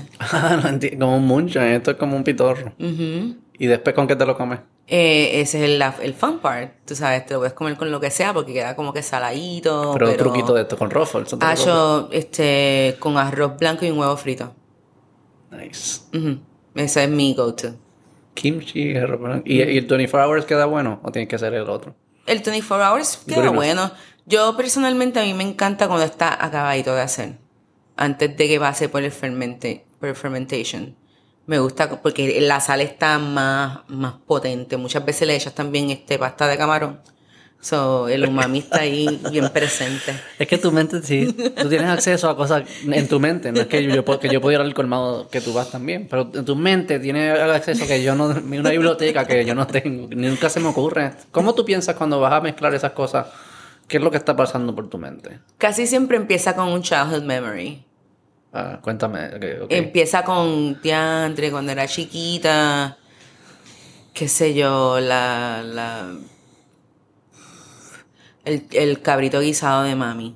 Mm. Eh, me encantaba, o cuando iba en el campo en la República Dominicana en los veranos, pues siempre mataban un cabrito y un dominó, guiso, las viandas del patio, vamos allá. Y ese es como que esto es nostalgia pura. Nostalgia 100%. Entonces, eh, uno de mis platos, por ejemplo, es un dumpling relleno de cabrito guisado, pero pues a Make Moration le echo un poquito de Five Spice, un poquito de hoisin, un montón de ron y con eso hago un juguito y relleno el dumpling y le echo también queso de cabra. Mm. Y, pero todo empezó con el cabrito guisado de mami y me fui en este viaje de... De traerlo a la hora Sí. o influencias que tengas ahora. Sí, de que me encantan los dumplings, pero vamos a hacerlo como que en vez de frito, vamos a hacerlo así. Y eso, ¿y de dónde viene eso? Como que tú dices, pero ¿por qué no mezclamos esto con esto y esto con esto? ¿Qué es? Que tus- Es súper random. en Experiencia y- Es experiencia y, y, y cosas que a veces me levanto en media de la noche.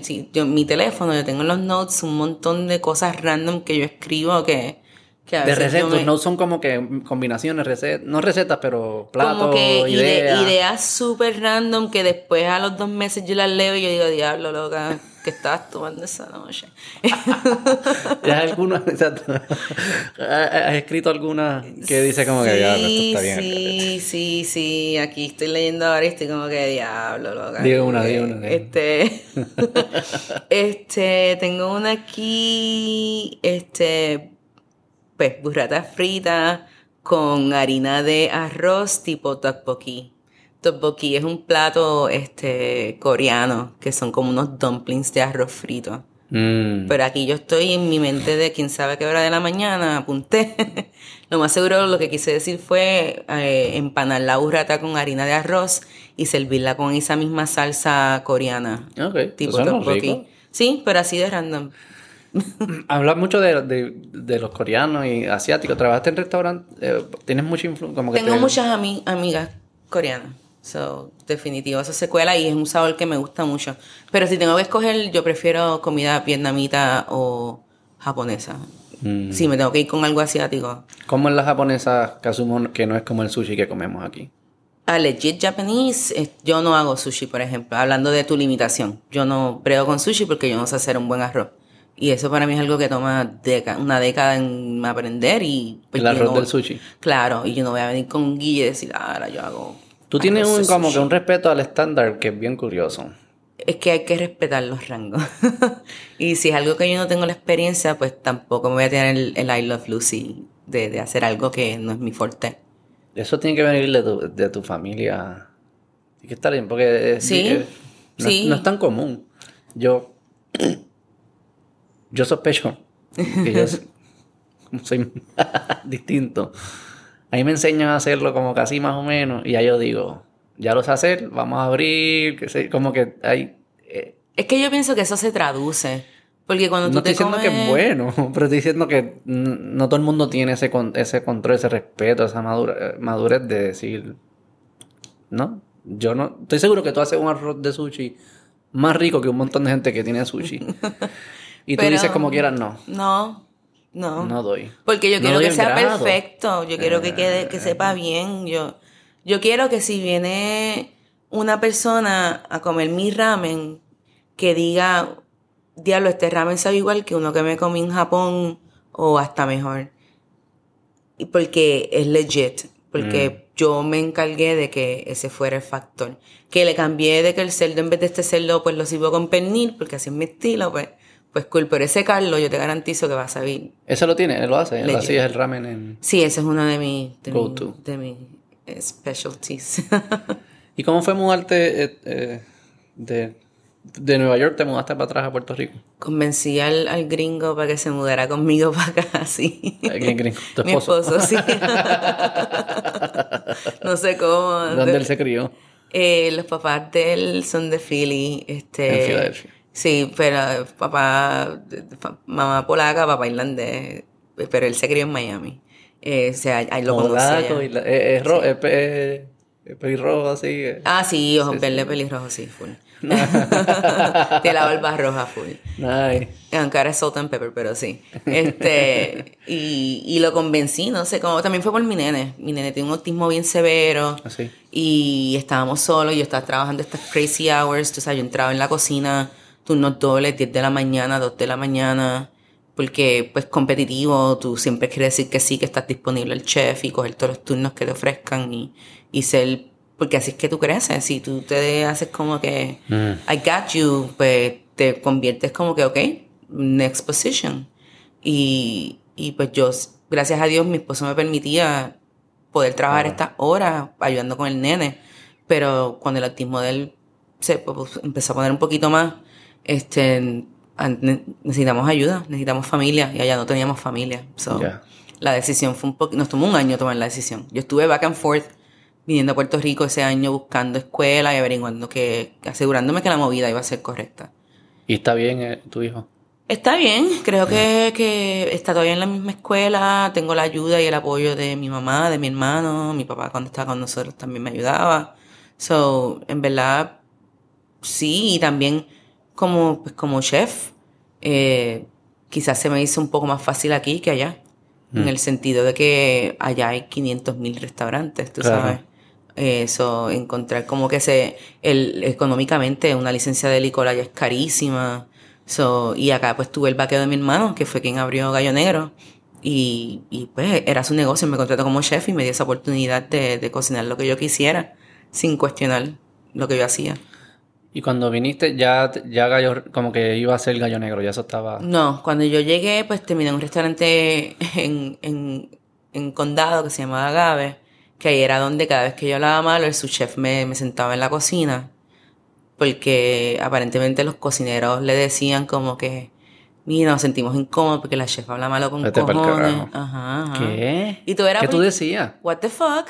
¿Qué es eso? Ajá. Bueno, que what the fuck is this shit? Literalmente. bueno, en un momento yo no me estaba, yo me estaba percatando que me estaban burlando en mi cara de que a veces decían what the fuck y yo no sabía que era, yo no me escuchaba. ¿Pero qué ñoñería es esa? Sí, chamaquito. Y, y, y me acuerdo que su chef me sentó en mi oficina y me dijo, chef, tengo que hablar contigo. Y yo, ajá que los muchachos están incómodos porque todas las malas con cojones, bla, bla, bla. Y yo ahí mismo, what the fuck. y como que ya, los fucking double standard. Como que si yo fuera un macho, yo primero te Ah, porque ellos hablaban malo también. Y no, no, no, no, no, porque ellos no me, no me hablan para atrás. Tú sabes. ¿Cuál era tu rol ahí? Era. De chef executive chef, tú sabes. Y el sous chef, ah, que se habían por el carajo. Sí, ¿Por qué no lo sacabas por el carajo? No, porque me lo no me decían nombre. El, el, sous chef me decía los chicos. Él venía como que comunicándome. Ah, sí. y eso pues. Tenía, y eso fue, ese fue mi... tenían los chicos esto. No, no, manganzones. Que, nah. Uf. ¿Cómo fue la, la diferencia esa fue de mi Primera esa fue mi primera cocina, eso fue un poquito shocking. Y además de eso, ¿viste otras diferencias de cultura de allá? Mm, tan, bueno, los estándares son totalmente distintos. ¿Qué nos pasa aquí con eso? Es algo que, que bien, sí. Se, Aceptamos, es en todo. Sí, eh, no sé, a veces los dueños quizás ponen un, un, un, un el, ¿cómo se dice? El no sale, no sale. Como una amenaza. No, no sé, pero que te ponen la soga al cuello, de que tienes que ah. mantener tus costos. O empiezan a cortar cosas como que, bueno, en vez de limpiar la nevera full, pues pásale un pañito. O, tú sabes, el aceite no lo cambies porque está muy caro. Eso yo lo hacía. Yo como este dueño. Sí, es cierto. Y, algo que pasa. Porque vamos rápido, hay que cortar ahora. Como cliente, uno sabe yo entro al restaurante y ese, este restaurante se va, en un año no va a existir. Uno lo siente y no hay nada distinto, huele distinto, la energía es distinta. es la energía, yo creo, sí.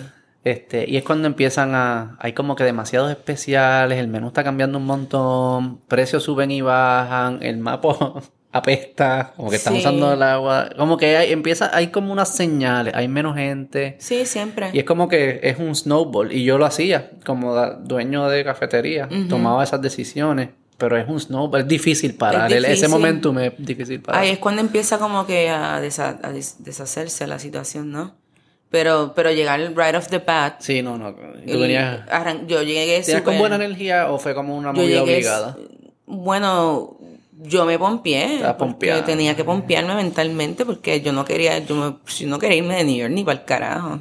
O sea, yo estaba bien, extrañaba Puerto Rico, for sure, y yo venía, qué sé yo, dos veces al año a visitar a mis padres, o ellos venían a New York y me visitaban.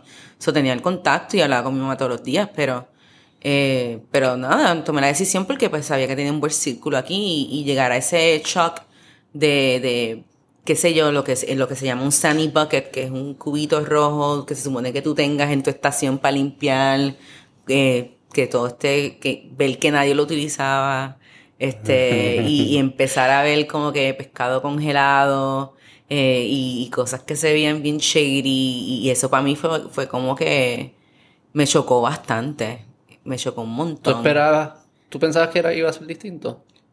Pues yo pensaba que sería como cualquier cocina, porque la mi idea de cocina. Porque tú nunca habías visto una cocina aquí antes. No, porque el negocio de mis padres, ellos cocinaban en casa. En el garaje, papi le hizo una cocinita más y ese era el negocio, tú sabes. Wow. Eh, eso fue bien, bien shocking, este, ver esos estándares. Y al principio pensé que era ese sitio que no funcionó. Eh, y terminé en otro sitio que, que whatever. Y vi que también lo mismo. Mm. Y ¿Cuánto tiempo había pasado de que te habías mudado? Eh, en el primero no duré más de cuatro meses, porque cuando los números no iban bien, la primera persona que cortaron fuera a mí. Mm.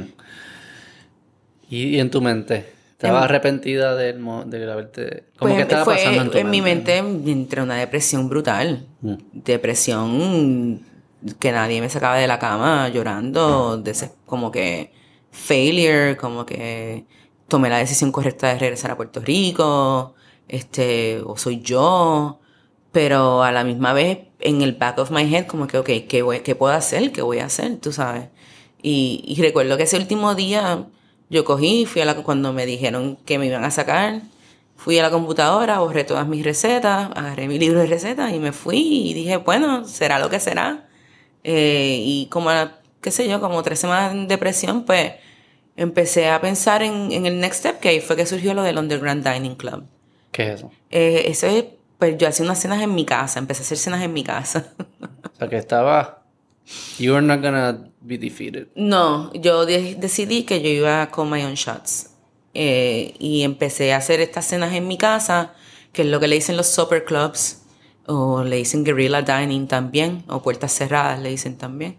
Y esto es que yo hacía unos menús de nueve cursos este, con temas distintos. El primero fue francés, eh, después coreano, después japonés, después marroquí, ta, ta, ta. En tu casa. En, mi casa. Yo, tengo, yo vivo en Ocean Park y tengo un patio interior. So, ahí me, yo podía sentar 25 personas. El primero, obviamente, fueron 6 personas. Después, amigos y después se Ajá, y se fue regando la voz. Y sin permiso ni nada que se joda. Ah, sí, sí, sí. Underground. no, no. Y, y, por eso Guerrilla Dining. I love Guerrilla Dining. Nada y, en contra. Y era word of mouth. Yo no le decía a la gente. Facebook y cosas así. Sí, eso fue cuando empezó Facebook uh, Business. Ok. So, yo también durante el día... 2015 estamos hablando, 2014 por ahí. 2012. 12, ok. Eh, que tú no tenías que pagar, era gratis. Y yo durante el día, yo le daba duro. Yo, yo creé un, mailing list, en, ah, tú sabes, annoying people. Como que, mira, ven al Underground Dining, dame tu email. En MailChimp tenía, qué sé yo, como 900 personas de gente que yo manualmente les pedía su email para pa, pa annoy them. Y, y le enviaba email con el, con el menú y teasers y le metía bien duro a la página de Facebook y fue creciendo hasta que cayó en los oídos de la primera persona que me hizo el approach fue Patricia de la Torre, que ella era la editora de Caras, la revista Caras en aquel entonces. Okay. Que ya no sé cómo escuchó de esto a través de una amiga de New York en común. Okay. Que yo estaba haciendo esto y me hizo una entrevista. Okay. Y en mi casa, me acuerdo, antes de un ¿Cuánto tiempo lo llevaba? Como dos meses. Y estaba pompeada. Súper pompeada. Eso te sacó de, del estado de la mental. Depresión, sí. For sure. Como que asumir responsabilidad y go for it. Sí, y, que, y ser tu propio boss y que hacer las cosas bien. Eh, yo puedo comprar los ingredientes que yo quiero comprar, servir la calidad que yo quiero servir, costearlo como tiene que ser costeado y encontrar el cliente que entienda el concepto y que entienda lo que valen las cosas. Entonces te dieron esa entrevista y qué pasó después. Yo empecé con seis personas y al final yo hacía semanal o quincenal, sentaba 25 personas cada noche, un sábado y un lunes.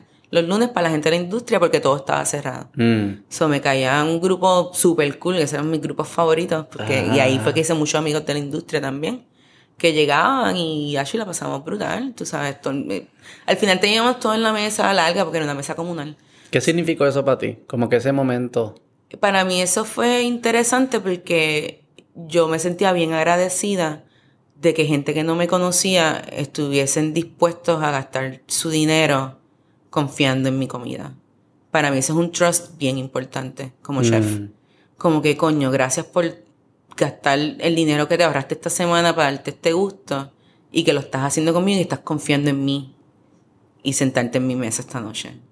Y eso So, te dio como Eso me dio mucho aliento. De, que existen estas personas que me entienden, que Sí, y descubrir que Y no, y saber que el público local está dispuesto a experimentar otras cosas fuera de la arroz y habichuela. Claro, claro.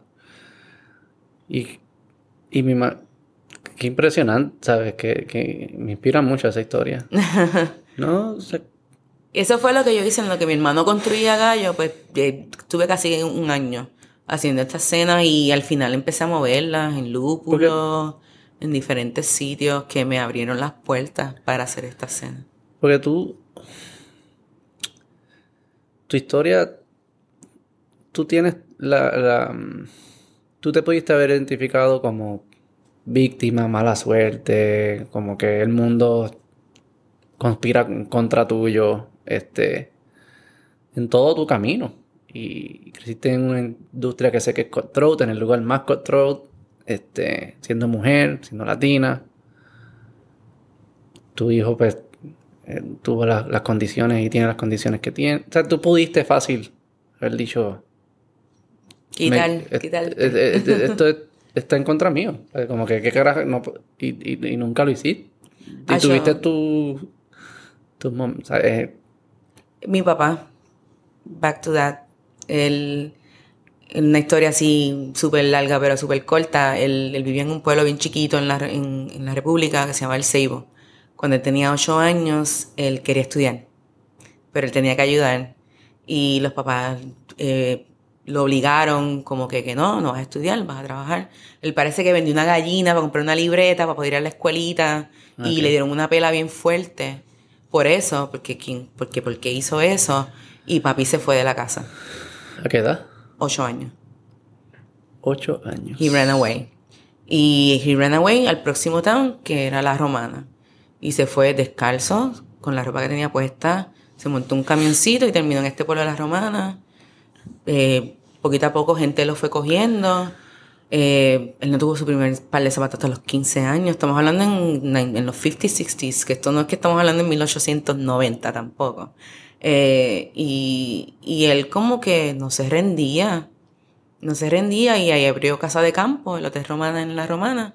Y él fue del primer crew y alguien lo cogió y le enseñó de vino, le enseñó de comida. Él se sintió, se halló y el resto de su vida estuvo en comida. Y qué mejor inspiración que esa. Tu hijo nació en el, en el donde tenía que nacer. Eh, ¿Ya? porque es que Sí, we- definitivamente lo tenemos, lo tenemos. We got him. Va a estar bien. Y entonces eh, esto siguió creciendo, lo del la- el clandestinaje. Eso estuvo súper fun, conocí ¿Cuánto un montón de... Eso, un poquito más de un año, traté de mantenerlo cuando abrió Gallo, pero era too much. Eh, pero esencialmente en Gallo, sin querer queriendo, seguía haciendo lo mismo, cocinando cocinas de todas partes. Eh, no me limitaba el brunch que... El, fuimos de los primeros brunch y era lo mismo. Yo hacía huevos de tri- 300 partes del mundo porque para mí no podía hacer lo mismo que todo el mundo. Y, y- y el, el- el acceso a estos productos fue un shock también, ¿o cómo, cómo hacías para...? Porque sé que los suplidores tampoco... es la- forma en que yo me transporto es, obviamente, utilizando lo más que puedo conseguir local. Mm, A veces, pues, lamentablemente no hay suficiente. En aquel entonces, maybe un poco menos. Eh, pero yo, pues, trabajo aún mucho en New York, en, en cenas privadas y cosas así. So, cada vez que yo viajo, vengo con una maleta de especias. Agricultura, que se joda. Sí, eso es orégano, I swear. y... Fúmatelo si no me crees. Y eso pues me ayuda a transportar la comida. Eh, si tú tienes acceso a especias, o sea que lo estabas trayendo por, de otra forma. de otra forma. Entonces, Gallo Negro... ¿y, tu, ¿Y tu hermano también es de la industria o él le dio esta...? Él, él, él, él es militar, actually. Él, él era 82nd Airborne. Él brincó en- durante la guerra. after 9-11 y, y... ¿Ah, sí? Sí, ¿Estuvo pero... deployed? Sí, él estuvo deployed. Y, ¿En ah, Irak? en- él estuvo en Bagdad, sí, sí. Ah, wow. Eh, lo cual él no habla mucho, él es bien, bien callado en cuanto a esto. Es más, yo no me enteré hasta mucho después. Años después fue que me lo dijo. Que él tuvo deployed. Pero sí sabías que estaba en la milicia. Pero sabía, no pero sabías que era un poquito más secret up, so no me dijo nada hasta años después. Y yo estaba como que, what the fuck, dude. si tu hermano me pudiste haber dicho. No, así que se riegan. Sí, obligado, obligado. En la cocina. Vamos a hablar claro. ¿Sabes quién es mi hermano? Pues el caso es que él me- cuando yo estaba en New York, que estaba empezando a desesperarme con la situación de mi nene y que, que me, él me daba el hombro para escucharme, siempre me decía, ven para acá, vamos a hacer algo. Él, vamos a hacer algo. es mayor que tú. Es menor que yo. Pero he had his shit together before me. Eh, y, y, me- y él tenía su negocio con mi mamá. Mi mamá era su cocinera. Ok. Y era aquí mi... Pensé que estábamos atrás en la edición. Era por aquí Santurce. en Santurce. ¿Está abierto? este, no, es donde está el camarón ahora. Ok, ok. Al lado de lo que era Gallo también. Y ellos estaban allí metiendo mano casi por 10 años y ahí llegué yo. Eh, tuve un revolú con, con el landlord que lo sacaron del, del lease por, porque ellos querían coger el espacio. Mm, Le hicieron un chanchú. sí. Y ahí mismo él cogió el de al lado, igual que yo, de, no, esto no para aquí, next. Y empezó a construir gallo él mismo a pulmón, con una persona que lo ayudó. Eh, toda la decoración él, le quedó espectacular. Y, y metimos mano. Y Gallo no abrió sin ti. O sea, él esperó que tú llegaras y empezó. Él, mientras él estaban construyendo, yo estaba haciendo el underground dining, con lo cual él también me ayudó un montón. Él fue que me dio el dinero para yo hacer esa compra inicial. Que ha sido Para- una pieza clave en tu, Sí, sin él yo no tu lo hubiese familia hecho. completa. Sí, sin él yo no lo hubiese hecho. Él, él creyó en la propuesta. Wow. Sí, sin saber 100% lo que era. Me Yo fui a Gallo un par de veces. Estaba, Oh, sí. estaba duro. él lo decoró full. Yo me acuerdo la primera vez que yo entré, yo me sentí como que tú eres mi hermano, como que tú hiciste esto, loco. Cool. Sí, yo dije, diablo, te quedó cabrón. Los militares tienen estilo. Él tiene estilo, el, el- el chamaquito tiene estilo, for sure. Entonces tuviste Gallo. Este. Gallo ya no, No, no está. a partir del huracán, María, sí, cogimos mucho cantazo, demasiado cantazo.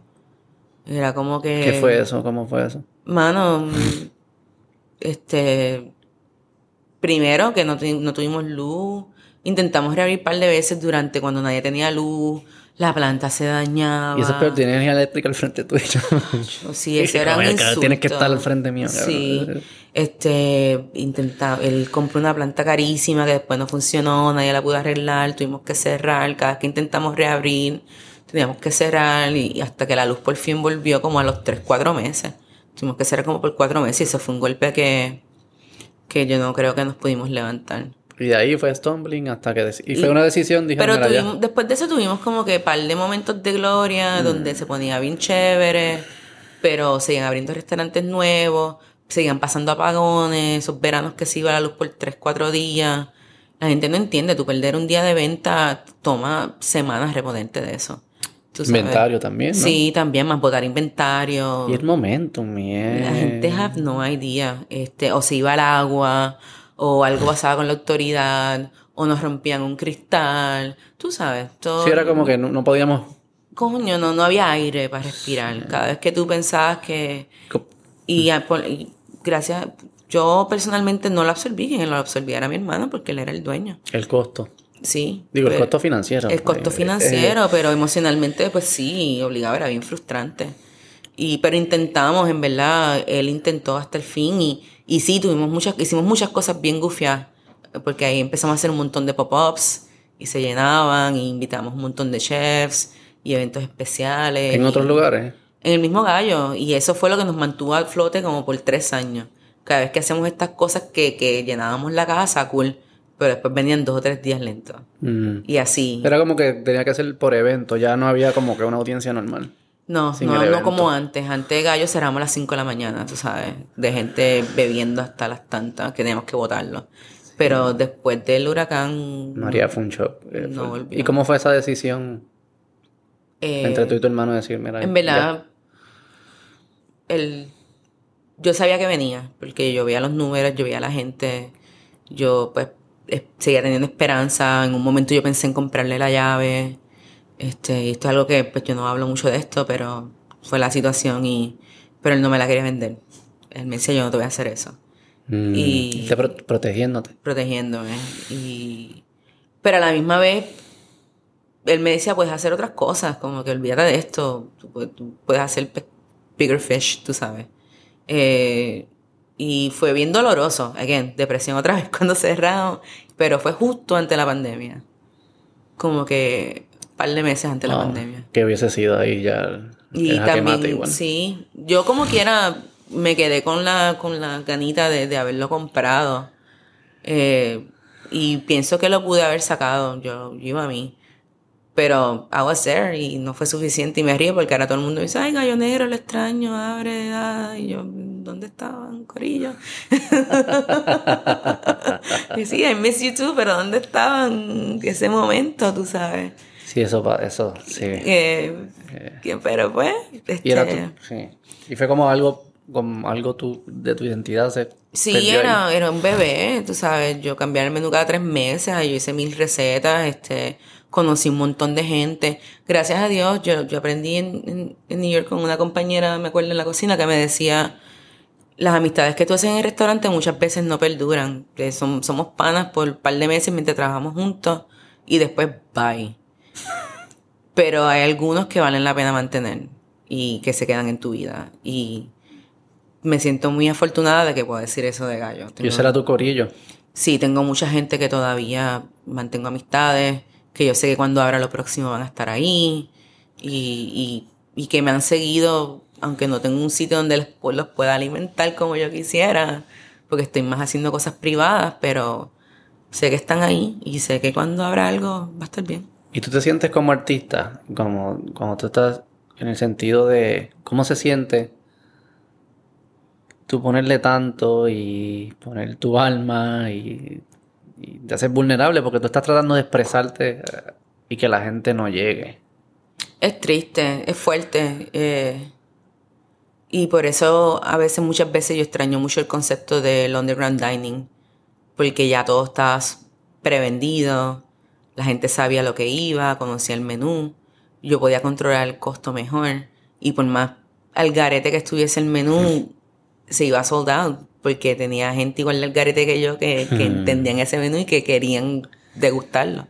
Sí. So, en ese sentido, pues era, era un poquito triste cuando lo empecé a ver empty. eh, eh, porque son tus bebés, tú sabes, cada receta es un bebé. Sí. Pues, Yo soy bien freak, yo, yo a- muchas de mis recetas yo las hago y me meto en Google a ver si ya alguien la hizo. Wow. Como que para, sí, sí, para buscar que sea auténtica tuya. No, y para asegurarme, me da curiosidad, como de coño, yo me inventé esto, esto ya existe. A veces que ya está. Muchas veces yo me creo que me inventé la Coca-Cola y me meto en Google y ya está ahí. Sí, es bien difícil encontrar algo nuevo en Google. Eh, sí. O sea, que no exista. Es bien raro, pero eso, los momentos que eran bastante, yo, me hacía como que el yes. Yes, Funyuns Eh, con erizo. ¿Cuál es? Ese era. Ese, ese no fui yo, actually, ese fue otro amigo chef, no puedo coger, no puedo coger ese, ese. Pero hay algo de eso de que a mí me pasa un poco con esto, con el podcast. Eh, yo lo hago, o sea, yo sentarme con personas como tú a hablar, para mí esto es para mí. O sea, yo salgo súper bien, esto me da mucha energía. Claro. Pero lo subo Y ya. y quiero, y ya, pero em, es como que hay algo que yo quiero tener ambición, porque yo creo que estas conversaciones, eh, la- como me ayudan a mí, pueden ayudar a otras personas. Escuchar tu historia, lo que fuese, se pueden identificar. O sea, que hay algo de ambición de que, de que crezca y que Claro. otras personas la escuchen. Claro. Pero siempre con la ambición vienen expectativas y ahí es como y ahí es que se me jode. Porque, porque entran las expectativas, entonces ahora en vez de yo medir si la estoy pasando bien, estoy viendo el número.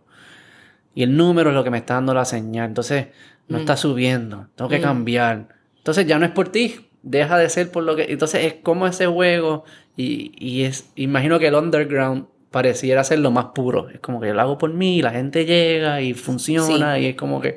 Es súper selfish. Yo siempre he dicho que mi comida es bien selfish.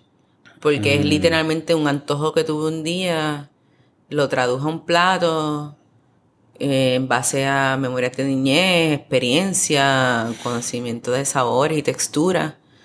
Y lo sumé al plato. ¿Y sabes qué es lo más funny? Que yo no como mi comida. ¿No? Paso por todo este proceso. ¿No te gusta? No, no es que no me gusta, es que nos pasa mucho como chef. Llega un momento que es como que lo manipulaste, lo probaste, lo hiciste, lo, lo, lo, lo creaste, lo serviste 500 veces y ya pues no lo quiero comer. Sí. Digo, yo no consumo mis episodios tampoco. ¿no? Eh, Exacto, lo escuchaste una vez y ya. No es que te- Ni una vez. Ah, Esta vez. exacto, Esta vez y ya. Exacto. Sí, es, el, es el hacerlo lo que... es la, me- es la satisfacción. Ya. Y, y, y está, está también tripioso ver gente que se siente igual que tú. So, Sí. Esa parte también es bien rewarding. Sí, sí, sí, sí. ¿Y what's next? ¿Estarás haciendo...? Pues Privado. ahora estoy, pues en la pandemia hice un montón de escenas privadas. Este, aparte de eso, pues dos o tres pop-ups con, con amistades chefs, que, que fue la, la poca forma que pude compartir mi comida con el público abierto. Eh, y a la misma vez, pues estaba haciendo consultas para abrir dos restaurantes. So, uno Consult pero como consultora, no Di- tuyo. eh, bueno, digo Pudiese. consultora, pero Vas a estar ahí me metido. voy a estar ahí metida.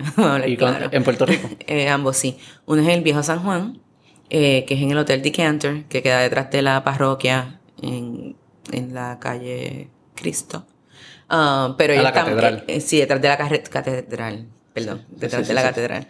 Um, so está el Decanter, que es un proyecto que tiene un rooftop y un restaurante. El rooftop abre pronto, la cocina espero abrir en diciembre. El menú me estoy yendo súper mediterráneo, tirando un poquito más para España. Ok.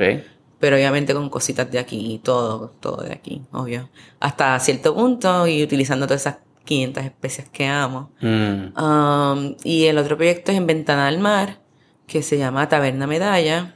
Y en Taberna Medalla el concepto que pues les propuse fue un beer garden. Y nos estamos yendo con un menú de ese estilo también. Sin querer queriendo se me juntaron los proyectos. So, en diciembre, sí, En diciembre hay candela. hay candela.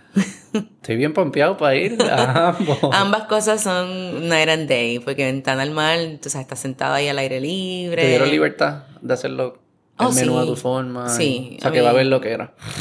Eh, ahí tengo que decir consulting full porque me están escuchando en cuanto a comida y no hay peros y me apoyan, ambos proyectos me apoyan full a, a yo hacer mis loqueras y, y vamos bien. Coño erizo. Eso llegará, eso no se me olvida. No, pero te puedo decir, ok, ok, lo más cercano que lo voy a tener en el Tírame rooftop, que era, sí. sí. eh, es un sorullo con erizo arriba, que es un sorullo montado. ¿Y el sorullo de qué sorullo tradicional, súper tradicional. no hay... Solito de maíz tradicional, arriba va a tener erizo y va arriba de una salsa de, de ponzu de naranja agria. Mm. ¿Dónde sea- tú practicas? ¿En tu casa tú practicas todas estas cosas? yo, yo hago mucha, mucho recipe testing en mi casa, for sure. Pero esto es ahora. En Gallo yo no tenía tiempo para eso. Era Allí mismo. Mm, Bueno, yo siempre, yo soy bien organizada en cuanto a esto de cambiar menú. Eh, yo siempre me amanezco, una noche que me amanezco frente a la computadora, traduciendo mis notas locas en el teléfono a, a medidas y onzas y qué va con qué y qué, qué hierbita le tiramos al final y, y al día siguiente voy al restaurante como que este es el próximo menú y, y así, es- así siempre ha sido mi transición. Y lo traste y lo tira y hay En una gallo, yo lo, en audiencia. gallo yo lo tiraba porque ya yo sabía, en mi, en mi paladar ya yo sabía que iba a funcionar y el plateo lo figured out al momento. Este no, como es consultoría, pues estamos, hemos degustado el menú Mm. y ha sido aprobado por todo el mundo, pero en verdad no tuve que comprometerme mucho. De- estaban bien felices con el menú, so, eh, tuve esa libertad de fluir. ¿Estás contenta? Sí, estoy contenta con, súper, estoy súper pumped con este menú. Eh, bueno. Estoy bien emocionada, estoy trayendo un programa de conserva, eh, que son como los la- pescados en lata tipo España. ¿Qué, Eh, qué- qué significa? Eh, conservas, conservas son que sin mejillones enlatados, eh, a veces viene calamar o eh, Local. no, todo está, esto está- las conservas tradicionalmente se hacen mucho en España y en Portugal. Y los vas a traer. Y estoy trayendo todas estas conservas ah, para el programa del Rooftop. Estoy haciendo este programa que se llama Conservas Amistades, eh, donde voy a, voy a tener como 10 tipos distintos de conservas. eh, y todas salen con, pues, con una salsa distinta, un, un pico distinto, eh, pan o yuca frita o cositas así. Y el punto es como sacar esta tablita al medio que tú puedas hacerte tu snack y estás compartiendo con tus amistades y dándote un cóctel bien nítido con esa vista espectacular. ¿Qué es lo que tú buscas que uno? Cuando tú estás sirviendo y dices que es bien personal y respetas mucho como que el hecho que gente escoja lo que tú sirves, ¿qué es lo que tú esperas que ellos se lleven de ti? Yo siempre digo que yo busco personalmente ese ratatouille moment. De la película. Ajá. Que haya ratones en la cocina. No, no, no, no. No. Ah, muerto, no. Si cocinan así, Ay, Dios mío, no. El momento cuando el, el, el crítico este bien chabón. la nostalgia. Él, a él lo llevó, es interesante que tú hablaste de nostalgia y eso fue lo que él lo llevó a su madre, ¿no? El, el crítico. Yo siempre busco eso. Como que ese bite que tú comas y te transporte a algo bien, bien Personal, tus mejores momentos. Un momento bien cabrón. Eh, ya sea de tu niñez o como college o lo que sea, lo que te aplique, o ese viaje que fuiste a Japón aquella vez, que te sentiste tan especial, o qué sé yo, algo que, que sea que te, que te, que te atine.